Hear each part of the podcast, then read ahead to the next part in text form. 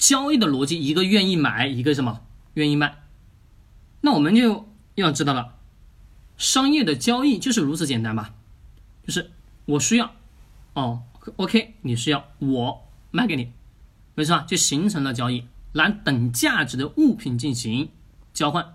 那么这个东西完了以后，各位，我们得要去看一个问题：卖。我这里买没有写，没写东西。我卖了的地方我写了三个。第一个，什么可以买？啊，什么什么？我应该是写写了一个卖，打快了，一个卖，什么可以卖？这是一个什么是人所需需要的？第二个，第三个是需求。因为很简单，我们想要挣到更多的钱，那我们得要去知道，今天社会我们的客户群体是谁。也就是说，我们一定得要去换个角度来思考问题，不是说，哎呀，我把我的时间，我今天就交给这个公司了，哦，我一个月下来，这个公司给我八千块钱收入，或者说五千块钱收入。各位，这个方式在我们刚刚出社会的三到五年内可以，没错吧？我们可以去去这么做，但是我们得要去思考，难道我的时间就真的就一个月就只值五千块钱到八千块钱吗？不是吧？对不对？为什么？如果按照我们每个人的人的一生来算，我们就假设活到七十岁，好不好？我们不活久了，活七十岁够了，对吧？活到七十岁，我们想想，从出生前面的二十年我们不算，算后面的什么？这几年。这几十年，各位，五十年，这五十年时间，你告诉我，你能产生出来多少的价值？或者说，这五十年时间，你换算于每一天，每一天，一天，我们假设一天一百块钱去计算，你算一下，一年能挣下多少钱？是不是少的可怜吧？是我们曾经在网络上看到一个段子，就说算我们的时间啊，一生的时间有多长，换回来的回报收入有多少？没错吧，各位，是不是看着啊，演了巴拉撒的，对不对？那我不管演了巴不巴拉撒，我们不管那个东西，但是现实社会是不是戳进了你的心里？看那个视频是不是戳到你心里了？对的。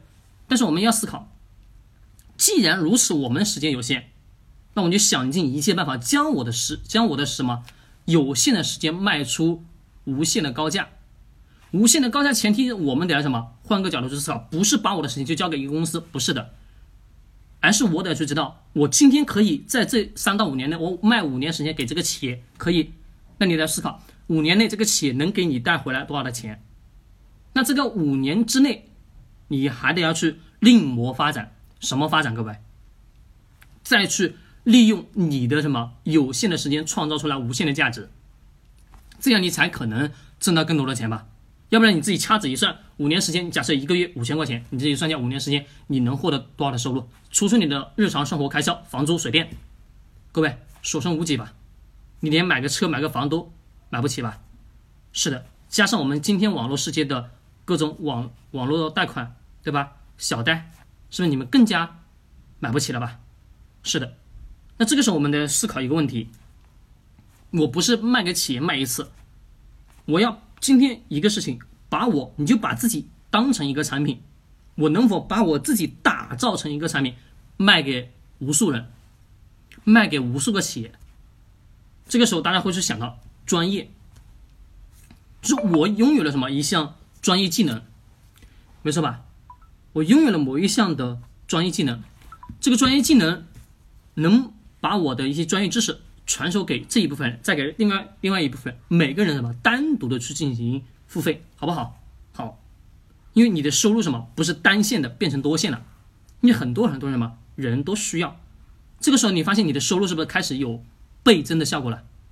对的，那我们还是回到刚刚所说的，把自己变成产品，那你得要去思考，我能做什么？也就是说，我自己你自己，你能给别人带来什么价值？有个同学说说什么价值互换？是的，也就是说你能创造什么价值？